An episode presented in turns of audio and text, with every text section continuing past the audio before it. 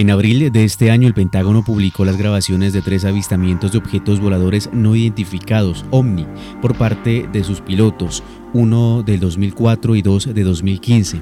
El Departamento de Defensa indica que publica estos videos para clarificar cualquier malentendido por parte del público sobre si las grabaciones que han ido circulando son reales o no y si hay más contenido en los videos. El fenómeno aéreo que se aprecia en los videos permanece clasificado como no identificado. Así lo explica el Pentágono sobre estos videos que han sido filtrados y que circulan en Internet desde 2007 y de 2017. Bienvenidos a este segundo episodio de Lo Paranormal de la Galaxia. Hoy hablaremos sobre ovnis. Escuchas Galaxia Estéreo. Este espacio llega a nombre de Restaurante Fogón de Leña La Flora Cali Allí encontrarán almuerzos completos a la carta y especiales. Recuerden que tienen domicilios a toda la ciudad. Teléfonos el 654-3222, 613-7798 y el WhatsApp 300-857-9588. Esto es Lo Paranormal de la Galaxia. Escuchas Galaxia Estéreo un saludo cordial a todos los oyentes que se, a esta hora se conectan a través de Facebook, a través de nuestra página de internet y también quienes nos escuchan a través de nuestros podcasts. Bienvenido John a este segundo episodio de Lo Paranormal de la Galaxia. Hola Byron, un saludo para, para vos y también para todos los oyentes de la Paranormal de la Galaxia. Un gusto estar en este espacio compartiendo con todos ustedes y bueno, eh, haciendo lo que más nos gusta que es conocer acerca de todos estos temas paranormales, en este caso, en esta oportunidad, acerca de los ovnis. Creo que es un tema que siempre ha estado allí latente dentro de las dudas y dentro de los misterios de, de la humanidad, ¿no? Gracias a John, hoy tendremos como invitado para hablar sobre este tema a Germán Puerta Restrepo. Él es comunicador científico con énfasis en la astronomía, escritor, conferencista, desarrollador de proyectos. Pues eh, Germán, bienvenido a lo paranormal de la galaxia. Sí, hola, ¿cómo están? Sí, mucho gusto estar aquí en este programa. Muchas gracias a Germán, pues antes que nada, ¿qué es un ovni?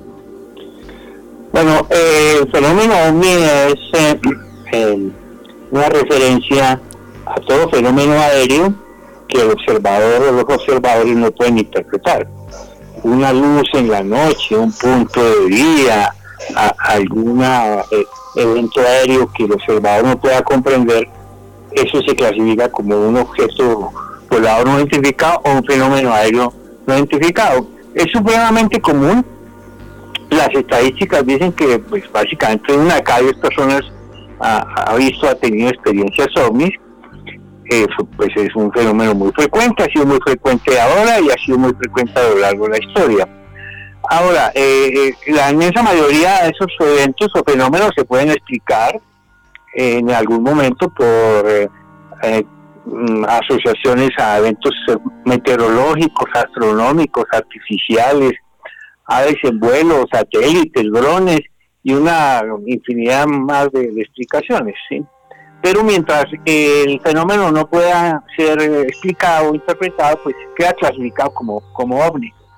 Germana, ¿qué se debe a que recientemente el Pentágono en los Estados Unidos haya eh, desclasificado estos videos y se haya dicho de que efectivamente se trata de objetos voladores no identificados? ¿A qué se debe esto? Bueno, el fenómeno comienza en la era moderna en 1947, asociado a la Guerra Fría en Estados Unidos y la Unión Soviética, en donde el público tenía una, digamos, una afinidad con el tema de las invasiones extraterrestres. Recordamos muy bien el episodio del periodista Orson Welles, que al recrear una radionovela en vivo de una invasión marciana, la gente se creyó, ¿sí? Eh, también todos los años 60 y 50 se vieron influenciados por el cine y la literatura fantástica, especialmente con temas de invasiones marcianas y cosas por el estilo. Finalmente, en los 70s y 80s aparece una nueva, un nuevo estilo asociando eventos extraterrestres a, historias del mundo antiguo y construcciones y un poco al estilo de la nueva era. ¿sí? Luego, eh, en los 90 y ahora en el, nuevo milenio, pues un poco influenciados por la era del espacio, empieza a tenerse más en cuenta la idea de que sí es posible el viaje interestelar e interplanetario. Pero a lo largo de todo este tiempo, sencillamente los avistamientos continuaron. Eh, por miles, pues es un fenómeno muy común.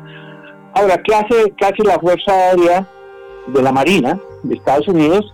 Ellos hacen público tres videos y dicen, en esos videos se muestran unos objetos ah, que ellos no pueden saber cuál es su naturaleza, fueron filmados por sus pilotos en el 2004, en el 2015, y ellos dicen eso, miren, eso lo filmaron nuestros pilotos y no sabemos lo que es. Eso es todo. Y la novedad con lo de la Marina es que ellos no lo llaman ovnis, sino eh, objetos, no lo llaman objeto volador no identificado, sino fenómeno aéreo no identificado. Me gusta más ese término fenómeno porque el, término objeto volador te haya una connotación artificial. Y realmente no, no, no sabemos, eh, por ejemplo en este caso de la Marina, que es, algunos han interpretado que es posible que sean los escapes de aviones muy lejanos, porque estos videos son infrarrojos y eh, son sensibles al calor. Pero no se puede concluir a ciencia cierta, con toda certeza, de qué se trata. Ahora, lo que sí no se puede decir es que sean objetos que vengan de otro planeta, de otro mundo. Esa pues sí es la explicación, pues para llegar a una, a una afirmación de esas, las evidencias tienen que ser igualmente sólidas y por el momento esas evidencias no existen. Germán, justamente esa apreciación me llevaba a, esa pregunta.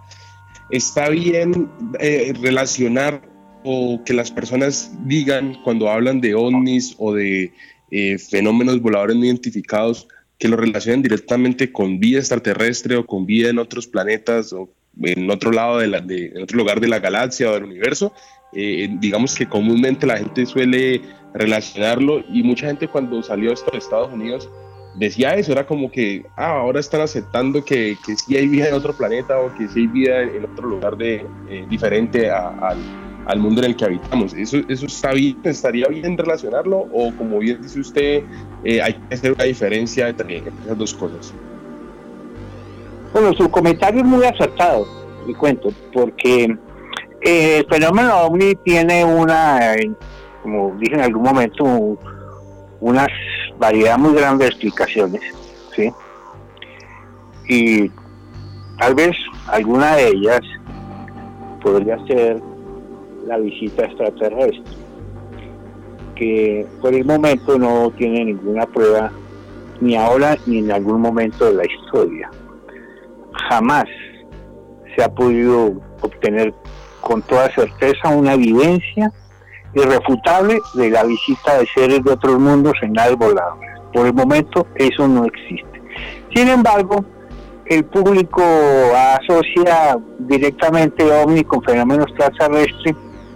Es un poco una fantasía que cogió vuelo y que ahora es imposible de echar hacia atrás. Sencillamente hay una idea muy generalizada al hablar de ovnis vincularlos con temas extraterrestres, pero en realidad, ¿verdad? no, no, es así, necesariamente no, no tiene que ver con, ese tema. Ahora, mm, pongámoslo en estas circunstancias. Nosotros fuimos a la Luna hace 50 años. Aunque la Luna está cerca, se probó que el ser humano ir a otro mundo y volver. Y no hay duda que volveremos a la Luna, iremos al planeta Marte y seguramente a planetas en otras estrellas. Y si hay otras civilizaciones, pues eso también es posible. Miren ustedes que en este momento el número de exoplanetas, o sea, los planetas que hay en otros mundos, en otras soles, en esta galaxia, eh, son más o menos 4.100. Y de esos, eh, más o menos el 5%, unos 200, sabemos que son similares a la Tierra, que orbitan a una distancia correcta de la estrella para tener agua líquida en la superficie. O sea, muy buenos candidatos para algún tipo de vida. Si extrapolamos ese número al conjunto de la galaxia, a los 250 mil millones de estrellas, significa que por lo menos había 8 mil millones de planetas como la Tierra en esta galaxia. Pero por ahora esos son cifras, son números. No, no son más que eso. Sí, es posible que haya vida en otros mundos y vida inteligente y que puedan viajar igual que nosotros lo hacemos. Pero por ahora son solo probabilidades. Claro, Germán, hace un momento usted nos mencionaba también desde aquellos momentos donde se inicia a hablar sobre el fenómeno ovni de estos eh, objetos o fenómenos voladores no identificados. Nos remitía al año 1947 al desierto de Nuevo México, allí cuando un supuesto objeto volador se estrelló cerca de un rancho. Eh, ¿Qué se conoce sobre este fenómeno? ¿Qué tan cierto fue este avistamiento, eh, Germán? Mire, usted puede, eh, puede considerarse una, un argumento más delirante que es que se estrelló un platillo volador en un rancho y los militares recuperaron unos cables de extraterrestres y se los a una base para hacerles una autopsia pero ¿de a dónde sacan semejante fantasía? Después se probó que el famoso video era absolutamente un montaje. Y eso no tiene más que unos argumentos muy delirantes de unos testigos muy poco fiables. Si eso fuera cierto, estaríamos ya visitando Broadway y viendo, pagando boletas para ver los platillos y los extraterrestres. Eso no tiene ningún sentido, es una fantasía completa. De estos casos, de estos casos sonados, así como el de Roswell, digamos, ¿cuál, cuál de estos casos puede decir o, hay, digamos, suficiente evidencia o material que nos pueda decir, sí, aquí, aquí ocurrió un fenómeno ovni, aquí, digamos, sí se estrelló o, o sí vieron un, fenómeno, digamos, de este tipo? Eh, ¿hay, ¿hay, algún caso, digamos, que, sea un poco más, palpable o que se pueda corroborar un poco más?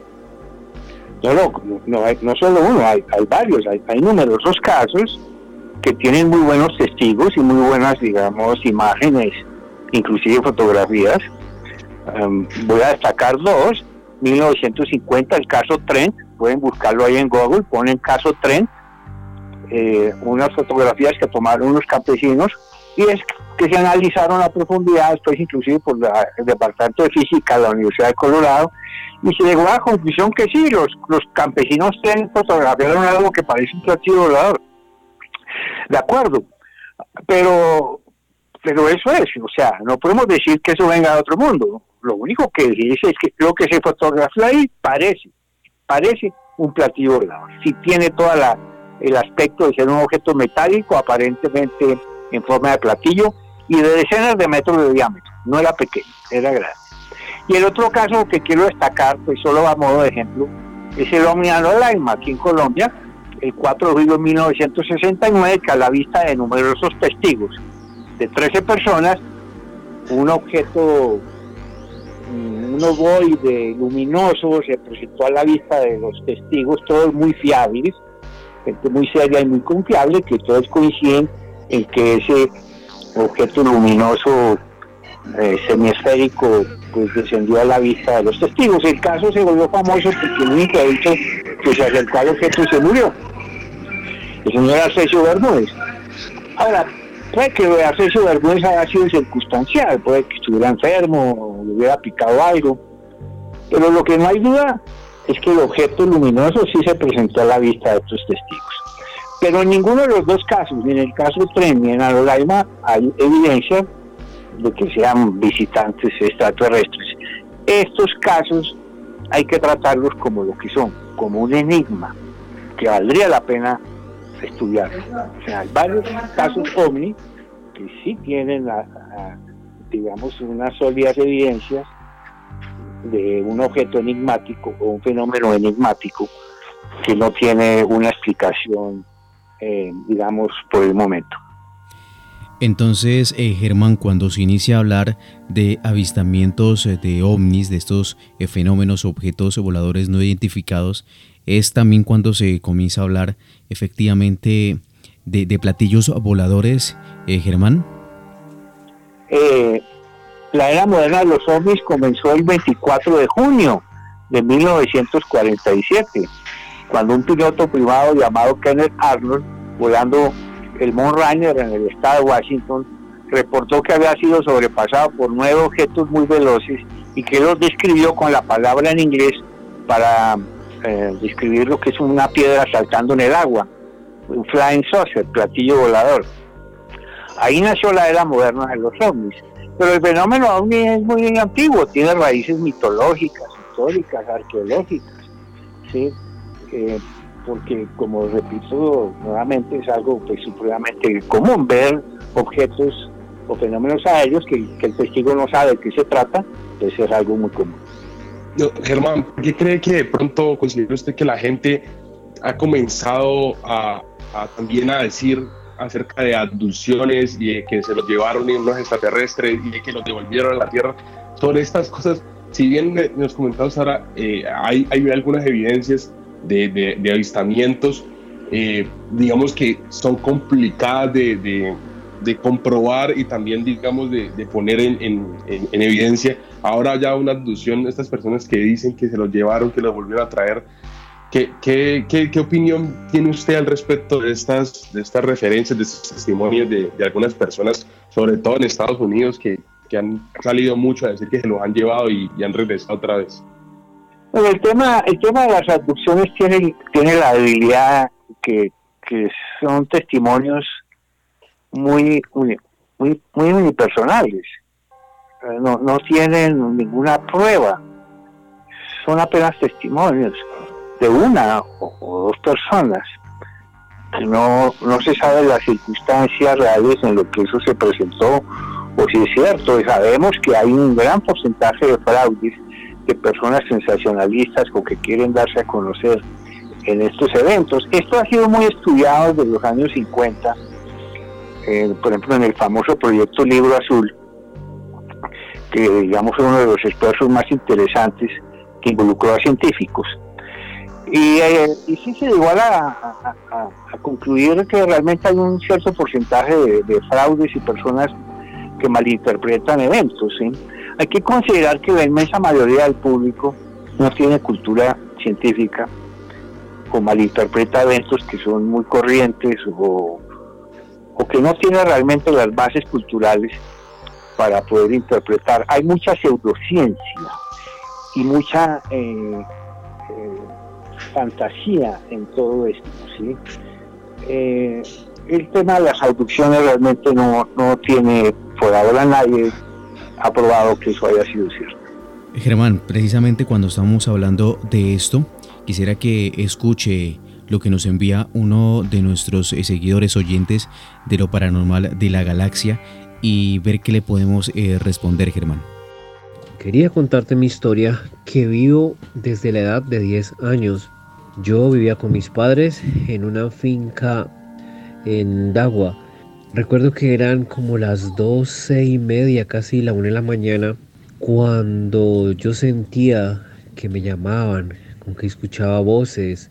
Me desperté y al despertar observé que habían unas luces. Entonces me paré junto a la puerta, que la mitad era de vidrio, la mitad metálica, y observé demasiadas luces, muchos colores que eh, abrazaban la casa básicamente, giraban alrededor de toda la casa como una telaraña y giraban, giraban. Yo la verdad sentí un poco de susto, quise llamar a mi padre o a mi madre, pero no pude. En el momento no pude, quedé estático, solamente observaba las luces y sentía que me hablaban, que me decían tranquilo, eh, no tengas miedo. O sea, eso sentía que como que si telepáticamente se comunicaran conmigo y seguía observando estas luces que giraban y escuchaban ruido, ¿no? Más o menos similar hacia algo así, no nada escandaloso, pero un ruido pues muy, digámoslo así, muy pasivo.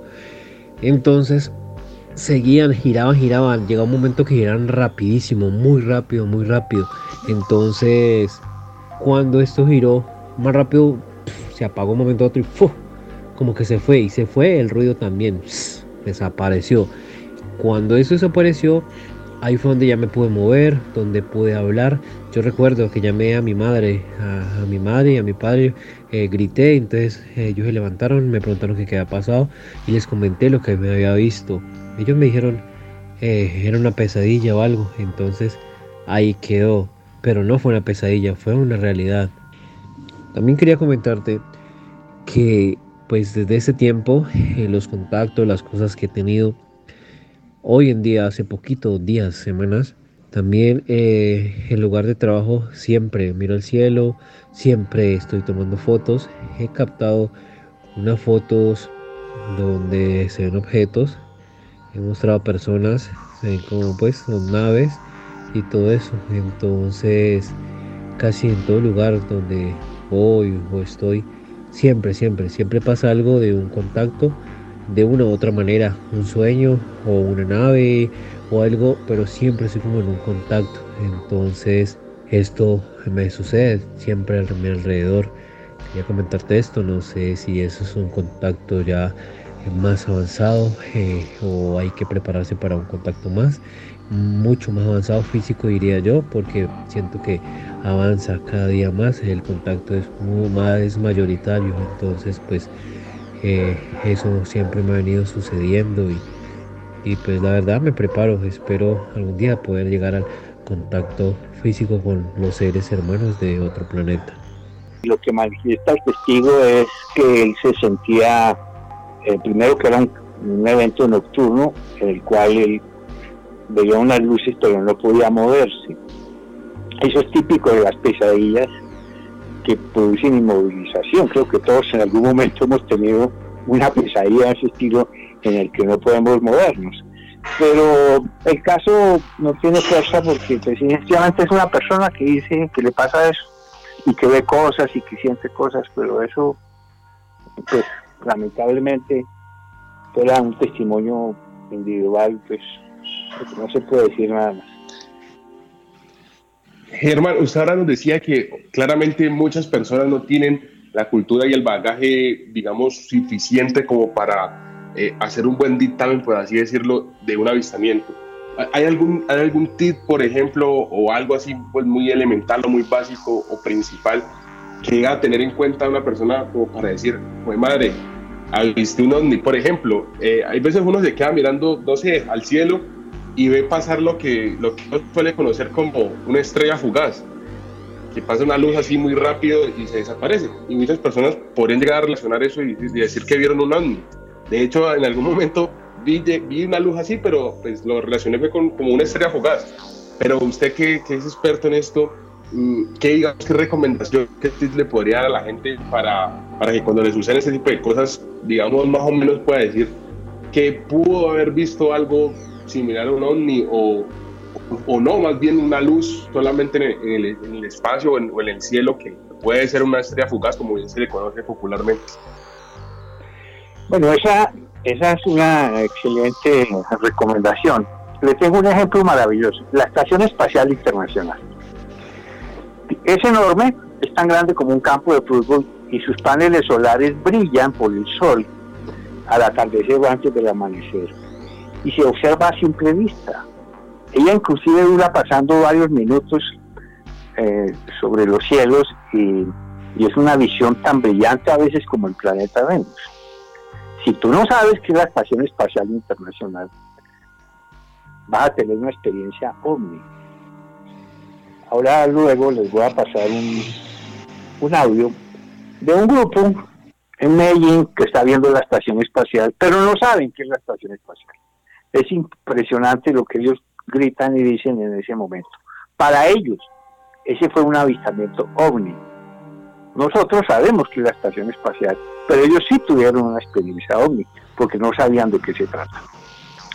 Ahora, ya que mencionó las estrellas fugaces, yo mismo tuve una experiencia hace años en Villa de Leyva, en eran las 4 de la mañana, y observé muy lejos en el horizonte un gran bólido, muy horizontal y a gran velocidad dejando una estela.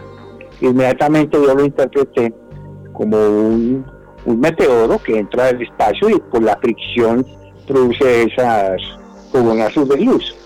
Sin embargo, en un momento de repente se devolvió. Hizo un giro de 180 grados. Y, yo quedé sorprendido, porque los bólidos no se devuelven. Bueno, hasta el momento no sé de qué se trataba. Por lo tanto, yo también tuve un avistamiento ovni en ese momento. Germán, ahora que usted menciona un avistamiento ovni de manera personal, eh, ¿eso usted lo plasma en su libro OVNI? No, no, no. En mi libro eh, es una visión muy racional de la historia, la mitología y los estudios que se han hecho. Menciono solamente tres casos, el que les mencioné, el caso Trent, el caso Anno Leiman, y un tercer caso que es el avistamiento ovni que hizo Alexander von Humboldt, el famoso naturalista alemán. Él tuvo un interesante avistamiento ovni en las Islas Canarias cuando él venía hacia América, ascendiendo al pico Teide y observó antes del amanecer sobre hacia el lugar donde salía el sol y él lo describe muy bien en sus escritos, unas especies de raquetas que subían y bajaban. Él trata de dar algún tipo de explicación óptica, no necesita traer a los extraterrestres para explicarlo, pero no concluye nada, sencillamente fue un avistamiento ovni. Pues no me voy a poner a hablar de miles de casos, sino simplemente coloco tres ejemplos que muestran que efectivamente el fenómeno ovni es real, es una realidad. Lo que pasa es que no podemos saber, en algunos casos es un enigma, pero no podemos ir trayendo a los extraterrestres y a los pleiadianos y a la gente de no sé dónde para poder explicar el evento. Eso sí no tiene ningún sentido. Claro, eso, me parece muy, valioso partir también de, esa premisa de, la duda y del enigma, porque pues eso son cosas que están allí, pero como bien lo dice usted, pues también al mismo tiempo son, son difíciles de, de traer pues, a colación, digamos, tácitamente. Que, quería cerrar, o que cerramos este espacio con, algo sobre el libro, que usted nos comentara un poco más acerca de qué aborda en el, en el libro y obviamente hacer una invitación a los oyentes para que para que lo consigan y para que lo puedan, lo puedan leer y se puedan enterar más acerca del fenómeno OVNI. Bueno, gracias. Realmente, pues la gente en estas temporadas aprendió varias cosas y una de ellas es a comprar por, por domicilios y redes. Me ha ido muy bien con las ventas de mis libros, tengo varios libros. Eh, a propósito, mis redes son Astropuerta en Instagram y en Twitter y mi correo es astropuerta.gmail.com si me escriben yo puedo mandarles más información, materiales, tengo muchísimo contenido en este y en otros temas de astronomía y el espacio. Astropuerta. Eh, el libro es un formato de bolsillo a color de 75 páginas que muestra los aspectos históricos. Hay realmente desde la Biblia hay temas asociados a avistamientos. En el arte también, desde el Renacimiento y antes se han plasmado fenómenos aéreos en esas obras de arte. En, por supuesto, vamos a mirar los estudios más recientes y más serios y hacer algunas conclusiones sobre qué, cómo puede explicarse el fenómeno. Esto es un enigma y como todo enigma hay que estudiarse con las herramientas de la ciencia, de, la biología, la astrobiología, la astronomía. Bueno, ahora, inclusive en, este mes, el 30 de julio, se lanza la primera misión de la NASA para buscar vida en Marte, la Mars 2020, una nueva serie de exploraciones que van a culminar, yo creo, creo, con la prueba de que sí hay vida en Marte. Estoy hablando de bacterias o vida muy primitiva, no hablo de marcianos, jamás hubo marcianos, pues los marcianos son del dominio de la ficción, pero probar que hay vida en Marte a nivel bacterial es algo que podría ser la noticia del milenio. Todo eso lo vamos a tratar en un libro que es realmente muy eh, agradable leer y muy antagonista a tanta especulación y pseudociencia que domina medios y redes. Este es el audio que, les mencioné de, del sobrevuelo de la Estación Espacial Internacional. Ella pasa a unos 300 kilómetros de altura y es muy brillante. Pasa con mucha frecuencia. Y hay páginas de internet que te avisan cuándo pasa y, dónde mirar. Pero este grupo en particular, que está viendo este sobrepaso muy brillante sobre el CENIT, no saben qué es la estación espacial. Por lo tanto, para ellos es un avistamiento ovni. Miren lo interesante que se vuelve esta experiencia. ¡Graba, ¡Maya! Es una nave, no es un cometa, es una nave extraterrestre, mírala. Mira, va a pasar, mira, mira, mira. Pobre, cálmate que la ¿Verdad? ¡Calma! Salió de la. ¡Uh! Profesor. Ay, increíble. Por los tres reyes Una nave, una nave extraterrestre. Llamemos a los de extraterrestres. Una nave extraterrestre. Llama a tu tía. Rápido, llama a rápido, tía. sí. No, que desde Medellín no se ve. Es. Ya la estoy grabando. Ay, no, sí. El astrónomo no me mintió. Qué bonito. Fue increíble, fue increíble. ¿A qué hora? Hora, hora, hora. Fue al punto. A las 15. Fue Siete y incre- cinco. Dame un lado, dame un lado. Oye, increíble, increíble. Fue espectacular. María, por todo, pasó por los tres reyes magos. Ay, no. Felicitaciones por Ay, no, estoy temblando. Ay, ya se desapareció. No, no, allá va. Pues eh, Germán, interesante y a la vez impresionante, pues sí, eh, escuchar como lo que usted menciona, cómo se convierte en un fenómeno ovni para ellos cuando precisamente se desconoce que esto es la, la estación espacial. Pues Germán, la verdad, eh, muchas gracias por el tiempo, muchas gracias por el material y pues por participar en lo paranormal de la galaxia. Como no, recuerden, esto vale la pena estudiarlo, hay que personas tener los ojos abiertos, la mente abierta, pero no tan abierta, ¿no? Que se te duele la cabeza. Hay que ser muy sensatos en esto. Muy bien, muchas gracias. Pues ahí está Germán Puerta Restrepo, es comunicador científico con énfasis en la astronomía, escritor, conferencista. Y también John, muchísimas gracias por estar en lo paranormal de la galaxia.